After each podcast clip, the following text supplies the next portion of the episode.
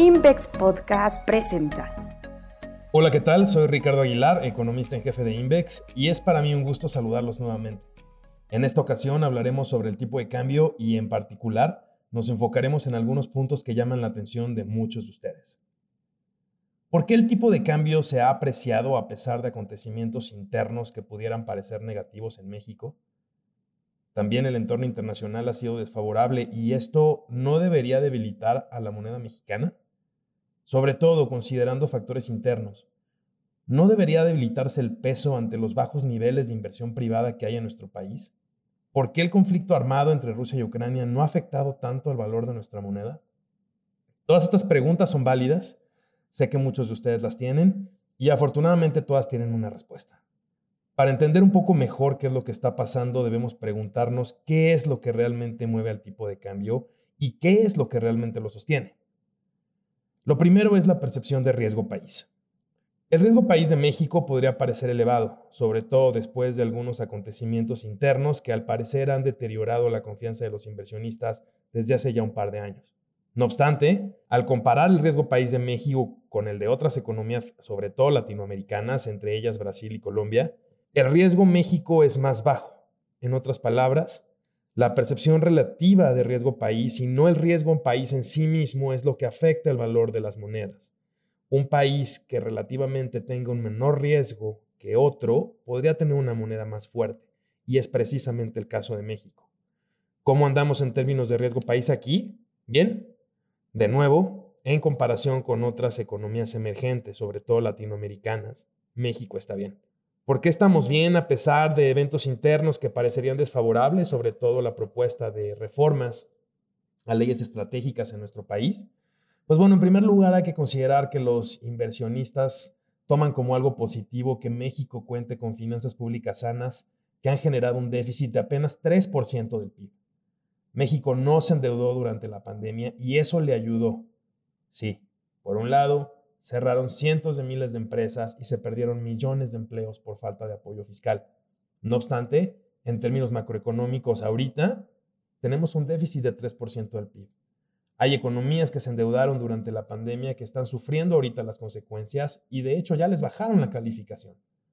Entonces, bueno, con finanzas públicas sanas, a pesar de un menor crecimiento económico este año y que el próximo pueda ser bajo, eh, la Secretaría de Hacienda continúa con el combate a la evasión fiscal para incrementar más sus ingresos. Sin duda, las finanzas públicas sanas son el primer pilar del peso mexicano. En segundo lugar, a los inversionistas externos les gusta que el país cuente con un banco central autónomo, como lo es el caso de Banco de México. ¿Por qué? Porque esto le permite salvaguardar el poder adquisitivo de la moneda mediante el combate a la inflación. Un banco central autónomo que cumple con su mandato constitucional es otro pilar del peso, algo que fortalece el valor de nuestra moneda. Otro factor que mueve el tipo de cambio es la entrada o la salida de divisas de un país. Si bien en el caso de México la tenencia de bonos por parte de extranjeros ha caído de forma relevante, casi 26% desde el máximo registrado antes de la pandemia, los flujos que recibe nuestro país de dólares siguen siendo importantes. La primera y más importante fuente de divisas a México proviene del comercio exterior. Nuestro país envía exportaciones de alrededor de 46 mil millones de dólares al mes, destacando la manufactura automotriz. Esta fuerte entrada de divisas aligera la carga que pudiera registrar la cuenta corriente y sin duda las exportaciones, las sólidas exportaciones de México, son otro pilar del peso. Por otro lado, hay otros flujos. También destacan, por supuesto, los ingresos por turismo que se han estado reactivando a raíz de esta reapertura económica, post pandemia, si la podemos llamar así, y también las remesas de inmigrantes. En particular, estas últimas alcanzaron la histórica cifra de 51 mil millones de dólares en 2021 considerando que la economía de Estados Unidos podría crecer alrededor de 3% este año, de acuerdo con nuestros cálculos, es probable que las remesas alcancen nuevamente los 50 mil millones de dólares en 2022. Finalmente, hay un acervo que sostiene también el valor del peso y es un muy importante pilar, las reservas internacionales. Estas reservas que no son del gobierno, ya lo hemos mencionado en otros foros, son de Banco de México. Estas permiten respaldar el valor del peso porque en un momento determinado, si el país no tuviera con qué pagar la deuda, puede utilizar las reservas, que tampoco es el caso. Son casi 200 mil millones de dólares. Y de hecho todavía se cuentan con líneas de crédito flexible con el Fondo Monetario Internacional por más de 150 mil millones de dólares. Considerándolo así, con casi 350 mil millones de dólares para enfrentar una crisis severa de deuda, pues las reservas internacionales del Banco Central sin duda son un muy importante pilar para la moneda mexicana.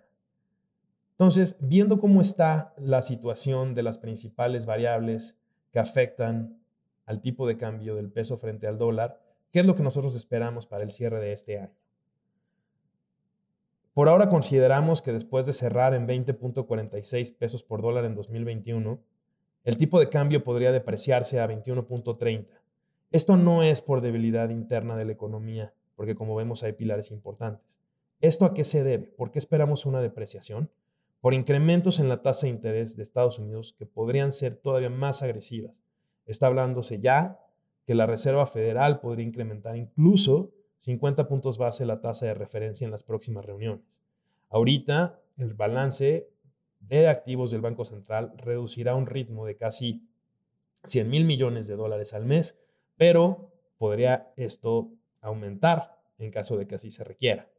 Una, una posible moderación en el ritmo de alza de tasas por parte de Banco de México también, que recordemos que empezó en junio de 2021 el ciclo de política restrictiva, y no debería seguir a la Fed en aumentos agresivos cuando la Fed decida hacerlo, pues también permitirá que el peso empiece a subir con respecto al, dólar. Esto es que se empiece a depreciar el tipo de cambio. Si Banjico tuviera que ser más agresivo, probablemente el tipo de cambio se apreciaría, pero en resumen, si vemos que la Fed podría adoptar una postura un poco más agresiva en cuanto a tasas o reducción de su balance, y si Banjico, que empezó en junio del año pasado, la restricción monetaria, empieza a moderar el ritmo de alza de tasas, entonces pues si vemos cómo el diferencial podría cerrarse más rápido entre ambos países y eso depreciaría, depreciaría el peso. Es por ello que lo vemos en 21.30.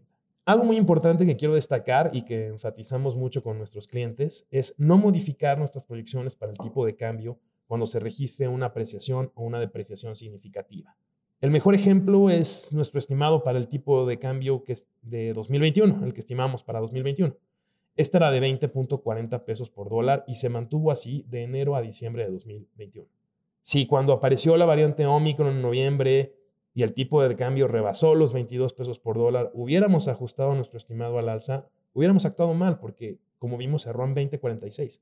De igual manera, si cuando el tipo de cambio en 2021, ustedes recuerdan, llegó a tocar 19.50 y nosotros hubiéramos bajado nuestro, nuestro estimado, muy probablemente lo hubiéramos tenido que subir eh, por, por el tema de Omicron.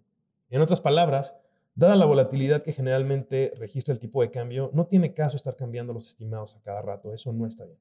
Definir un nivel puntual es prácticamente, pues sí, pegarle a la lotería. Lo importante, y esto es con lo que quiero que se queden, es saber si el tipo de cambio va a estar más fuerte o más débil en comparación con el nivel del año anterior. Es ahí donde si se ve una mayor fortaleza o una mayor debilidad, pues los clientes pueden contratar coberturas o tomar las precauciones necesarias. Como ven, esperamos que el peso cierre este año más débil que 2021, pero esto por cuestiones externas. Sin duda, los pilares del peso siguen siendo algo muy importante que sostiene el valor de nuestra moneda y en general, como pues podrán deducir, nuestro peso seguirá siendo una variable afectada por lo que ocurra en Estados Unidos.